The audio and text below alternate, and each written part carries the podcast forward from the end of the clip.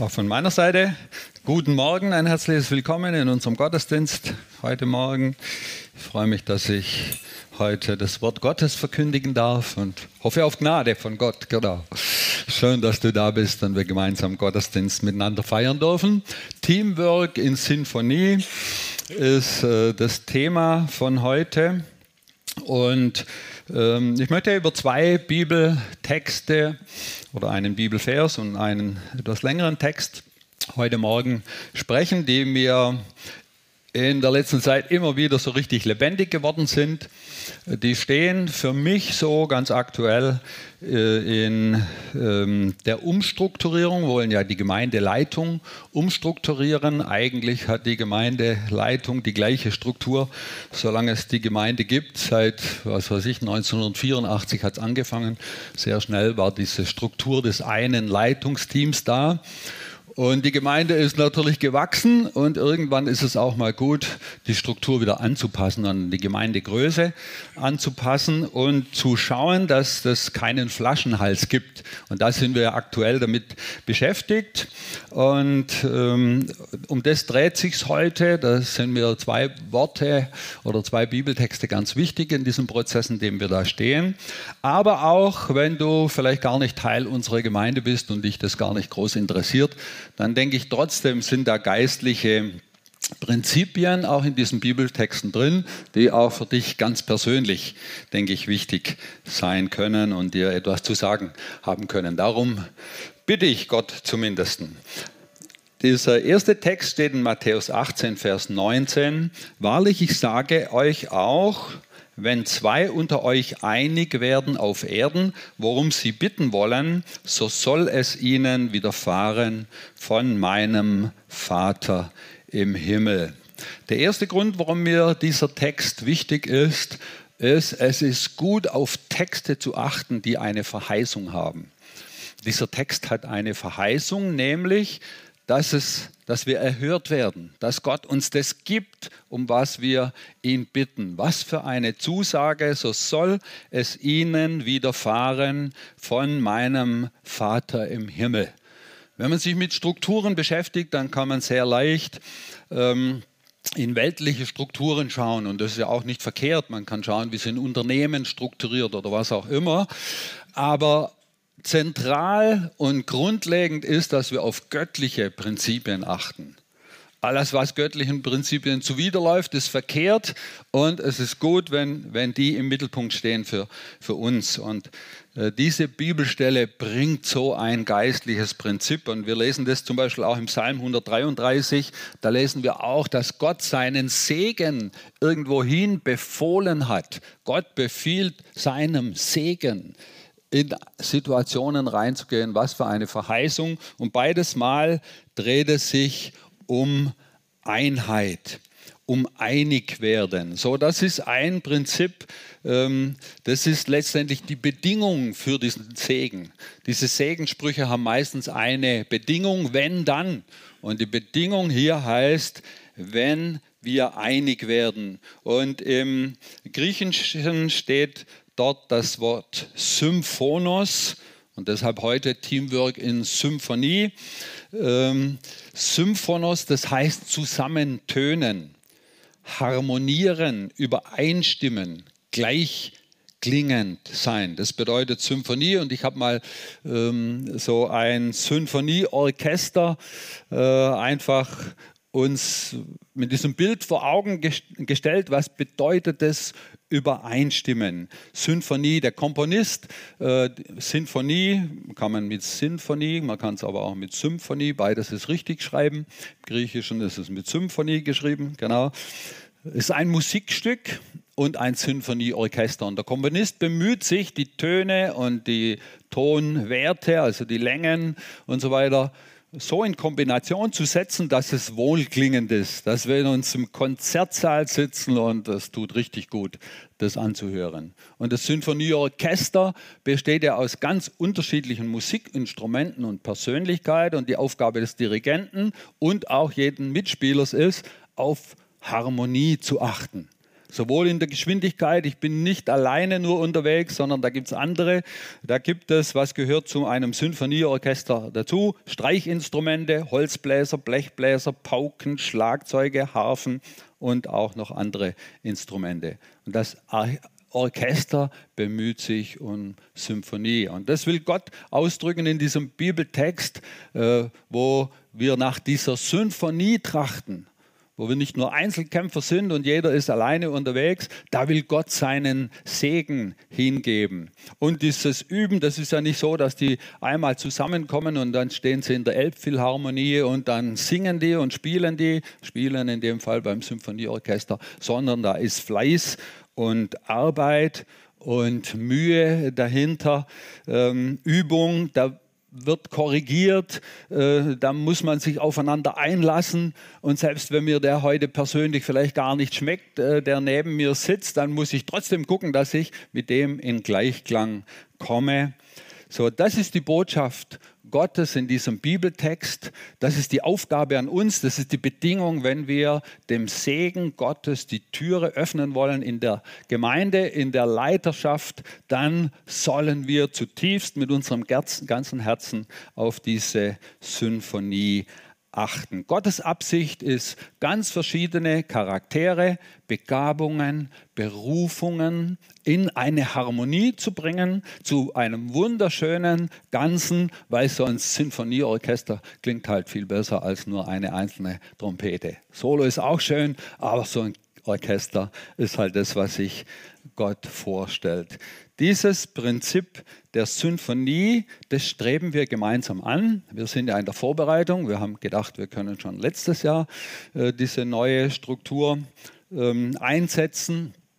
Aber ich glaube, es dauert nicht mehr so lange, dann sind wir am Ziel, dort wo wir hin wollen. Und äh, dieses Prinzip der Symphonie äh, ist uns als Leitungsteam ganz wichtig geworden. Letztendlich auch in dem, wenn wir dann diese Personen einsetzen. Wir werden als Leitungsteam einen Vorschlag machen euch das vorstellen, euch Bedenkzeit geben und dann erwarten wir nicht, dass ihr müsst, sondern wir hoffen darauf, dass Symphonie herrscht und dass ihr das unter Handaufhebung oder in dem Fall mit schriftlicher Abstimmung bestätigen könnt.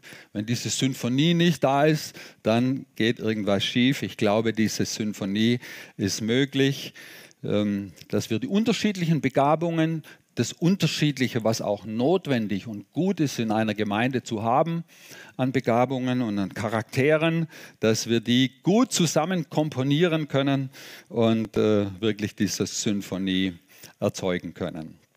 Ich komme zum zweiten Bibeltext, der mir in diesem Zusammenhang wichtig ist, Teamwork in Sinfonie. Es gibt im Alten Testament eine Begebenheit und die hat Gott mir so aufs Herz gelegt.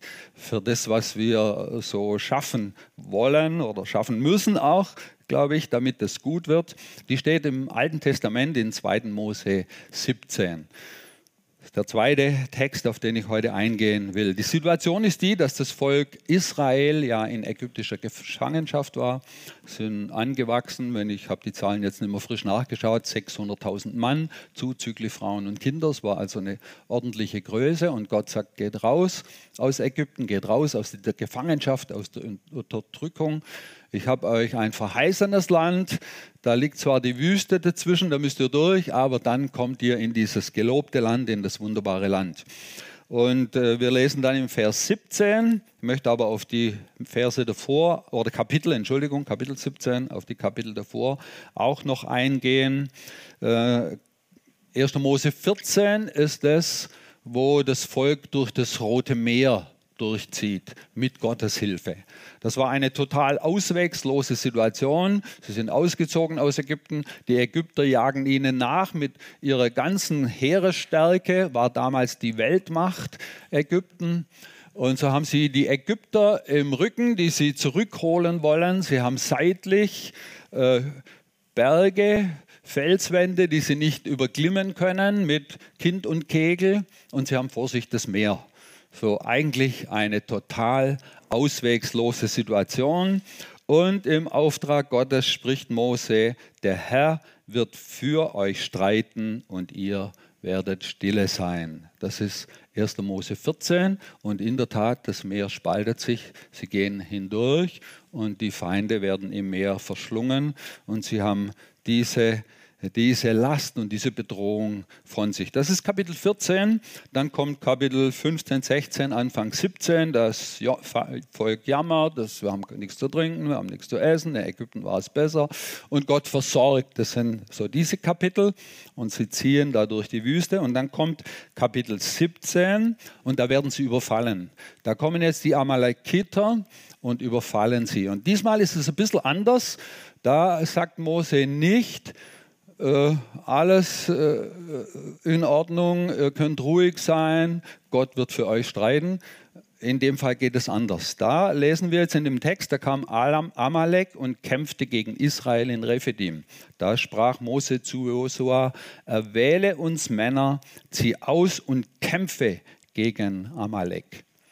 Und so ist auch unser Weg als gläubiger Christ unterschiedlich. Es gibt auswegslose Situationen, da kannst du nichts machen. Und Gott greift ein und teilt so bildlich das Meer und du kannst hindurchgehen, ohne dass du was dazu tun. Du kannst einfach nur durchgehen. Die gibt es, die habe ich erleben dürfen in ganz verschiedenen Schwierigkeits- oder äh, Schweregraden, wo ich nichts tun konnte, einfach nur Gott angefleht habe und der hat die Türe aufgemacht, ohne dass ich etwas machen konnte.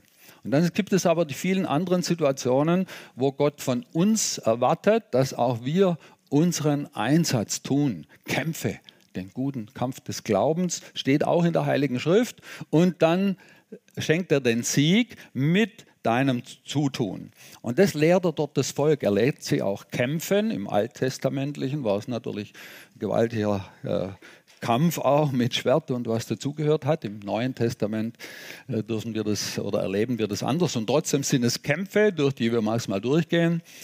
Und äh, ich lese weiter in dem Text. Da sprach Mose, nochmal der Vers 9, sprach Mose zu Josa, wähle uns Männer, zieh aus und kämpfe gegen Amalek. Morgen will ich oben auf dem Hügel stehen mit dem Stab Gottes in meiner Hand.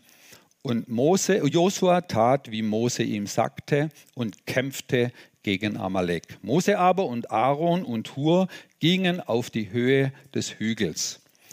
Und jetzt kommt diese Geschichte, wer äh, die Kinderstunde durchlebt hat, der hat das sicher gehört. Immer wenn Mose seine Hand emporhielt, dann siegte Israel.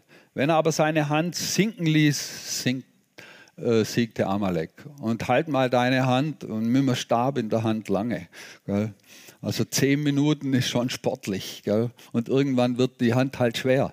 Ja, und dann hat er die Hand runtergetan und dann haben die Amalekiter gewonnen. Und der Kampf hat wohl stundenlang gedauert. Genau, und dann steht der Mose und soll den Stab halten. Und dann äh, kann er nicht mehr und, aber Mose wurden die Hände schwer, darum nahmen sie einen Stein und legten ihn hin, dass er sich darauf setzte. Aaron aber und Hur stützten ihm die Hände, auf jeder Seite einer. So blieben seine Hände erhoben, bis die Sonne unterging und Josua überwältigte Amalek und sein Volk. Was für eine wunderbare Geschichte die mir sehr, zu viel, sehr viel zu sagen hat und ich hoffe, ich kann euch ein bisschen anstecken, weil es ist ja die Frage, wer hat denn jetzt hier den Sieg errungen eigentlich? War das Josua, der sich nachher auf die Schulter klopfen darf mit seiner Mannschaft, wow, wir haben die Amalekiter in die Flucht geschlagen? Oder war es der Mose, der gesagt hat, ja, immer wenn ich den Stab gehalten habe, dann habt ihr gewonnen? Oder war es Aaron und Hur und sagen, ja, der Schwächling, der konnte ja nicht mal den Stab halten, wenn wir nicht ihm die Hände gestützt hätten.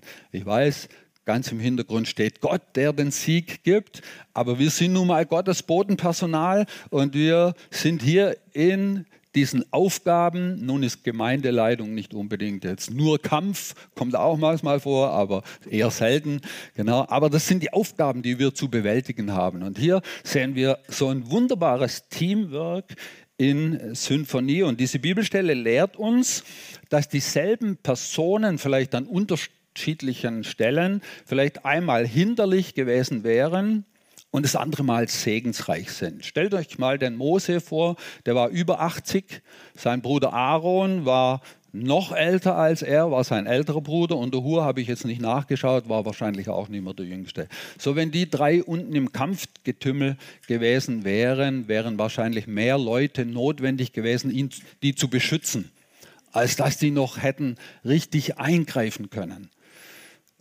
Und deshalb ist ihr Platz eben nicht im Kampfgetümmel, sondern ihr Platz war auf der Höhe, dort, wo sie Übersicht hatten. Genau.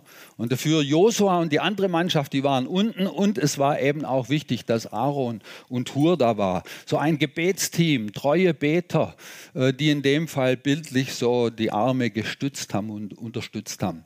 Und in dieser Kombination, und ich, der Mose ist nicht oben gestanden und hat runtergeschrien, du blöder Depp, du musst dies und jenes machen. Nein, wir lesen nur, er hat den Stab Gottes segnend über sie ausgereckt in der Autorität, die Gott ihm geschenkt hat. Er hat sich nicht in falscher Weise eingemischt, sondern es war eine Symphonie, eine Harmonie, ein Zusammenstehen da und sie haben den Sieg errungen. Ich muss auf die Zeit achten. Und ich habe mal ähm, mir die Freiheit genommen, wenn wir jetzt an unsere Umstrukturierung denken, die, die Bilder hinken natürlich, weil die Grenzen nicht so scharf sind, aber ich habe mal bei Josua das pastorale Team. Wir haben ja vor, die Struktur der Leiterschaft so zu machen, dass wir ein pastorales Team, ein ältestes Team haben, die aber gut verzahnt sein sollen. Bei Josua schreibe ich mal das pastorale oder das operative Team. Das, das drin ist in den Aufgaben, äh, Schweiß auf der Stirn und Gemeindeleitung macht. Und wir brauchen aber auch Menschen, die nicht in diesem Getümmel stehen, die etwas mehr Ruhe, vielleicht auch Abstand haben, aber das große Ganze sehen. Wem ist es nicht so gegangen, vielleicht beruflich oder wo auch immer? Ähm, du bist mittendrin in deinen ganzen Sorgen und Problemen. Wenn du es dann mal schaffst oder wenn du einen klugen Ratgeber hast, der dich mal so auf die Seite nimmt und du eine Übersicht bekommst, was du eigentlich tust, so eine Aufsicht, auf das, in was du drin steckst, auf einmal wird vieles klar und auf einmal geht vieles leichter und auf einmal kannst du Weichen stellen, die dann nachher segensreich sind. Da habe ich jetzt mal das ältesten Team reingeschrieben. Und ganz wichtig sind Gemeindeglieder, die betend und unterstützend hinter den anderen stehen. So, ich habe mal das Bild haben wir in der Mitgliederversammlung schon gezeigt, äh, wo man ähm, diese Komponenten sieht. Wir haben da oben die ganzen Gemeindebereiche. Wir wollen schauen, dass die in intensivem Austausch miteinander stehen, weil das ist wichtig. Und wir haben hier ein pastorales Team, ein Ältestenteam und das aber auch viele Entscheidungen gemeinsam treffen soll, eben in Symphonie miteinander unterwegs sein soll. Nur so ein paar äh, Schlagworte. Ähm, das pastorale Team zweckdienlich freigestellt, trifft sich wöchentlich. Inzwischen haben wir gesagt, mindestens acht bis zehn Wochen, äh, Stunden in der Woche müssen die Zeit haben, um intensiv Gemeindearbeit zu machen. Und zwar mindestens fünf Stunden davon in Präsenz, weil wir glauben, es ist gut, mindestens einmal in der Woche intensiv als ganzes operatives Team, das die Arbeit tut, zusammenzuarbeiten und voneinander zu wissen. Ich kann jetzt nicht in die Einzelheiten eingehen, aber deshalb müssen die auch freigestellt sein. Ich gehe zur nächsten Folie, das ist das ältesten Team, vorwiegend ehrenamtlich tätig, steht da ganz oben, weil Gemeinde lebt eigentlich vom Ehrenamt. Und an der Stelle ein von Herzen Danke an jeden, der mitmacht in den Kinderdiensten, Jugendbibelschule, Gästeteam, Technikteam, Räume putzt, alles, was dazugehört. Gemeinde lebt von dem, dass wir geben. Gemeinde lebt in allererster Weise von dem, was wir geben, nicht von dem, was wir nehmen. Wir dürfen nehmen, aber von dem, was wir geben. So, das werden vorwiegend ehrenamtlich Tätige sein. Gehe nochmal zurück zur anderen äh, Folie. Wir können aber nicht von jedem erwarten, dass er zehn Stunden, und zwar fünf in Präsenz, jede Woche in der Arche sein kann. Da schreiben wir zweckdienlich freigestellt. Entweder mit einem Minijob oder es gibt auch Vollamtliche äh, in der Gemeinde. Jeder, wie es seine für seine Situation richtig ist, damit er diesen Dienst tun kann. Genau. Nur dass ihr das äh, schon mal gehört habt. Ältestenteam treffen circa monatlich. Die Treffen dauern dann vielleicht zwei bis drei Stunden. Ich habe unten fett gemacht, Aufsicht, Aufsicht über das geistliche Leben. So vom Hügel etwas herab, Hirtenfunktion, ein wohlwollender Blick auf die Gesamtgemeinde in Langmut, Geduld und Freundlichkeit. Von Mose lesen wir, er war der geduldigste und langmütigste Mensch auf der ganzen Erde. Das ist der große Führer Mose gewesen. Ich muss weitergehen. Ähm, da sprach Mose zu Josua, erwähle uns Männer, zieh aus und kämpfe gegen Amalek. Morgen will ich oben auf dem Hügel stehen. Wir haben dieses Kämpfen und wir haben dieses auf dem Hügel stehen. Und beides ist, denke ich, existenziell wichtig, damit eine Gemeinde gut und lange funktioniert. Und das wollen wir schaffen. Da sind wir dran, dass wir ein operatives, pastorales Team haben, das so äh, bildlich gesprochen im Kampfgetümmel stehen. Und wir wollen äh, Aufseher haben. Jetzt weiß ich nicht, was du mit dem Begriff Aufseher verbindest. Fällt dir da äh, der Gefängnisaufseher ein oder wer fällt dir ein? Nein, der Aufseher, dieser biblische Begriff, ähm, der hat eher so die Wächterfunktion, der hat die Übersicht. Deshalb steht Mose da auch segnend auf dem Hügel. Der sieht, wenn der Feind kommt, äh, der schaut etwas mehr in die Zukunft als die, die unten im Getümmel sind vielleicht und kann warnen, kann Rat geben und ist, glaube ich, eine unheimlich wichtige Funktion, die ähm, als einer, der auf etwas hinaufschaut, es Episkopos Kopos steht hier in der Heiligen Schrift für den Aufseher. Und Aufseher möchte ich so bildlich heute sagen, das ist der, der so eine Übersicht hat, der das große Ganze sieht, nicht in Teilbereiche zu sehr verstrickt ist, sondern das Ganze sieht. Aber Aufseher bedeutet auch, es ist einer, der aufsieht, immer wieder auf Gott, ähm, von Gott empfängt und aus dieser Stellung heraus segnend die Gemeinde und die ganze Arbeit begleitet. Meine Bitte, äh, das ist der Aaron und der Hur, betet mit.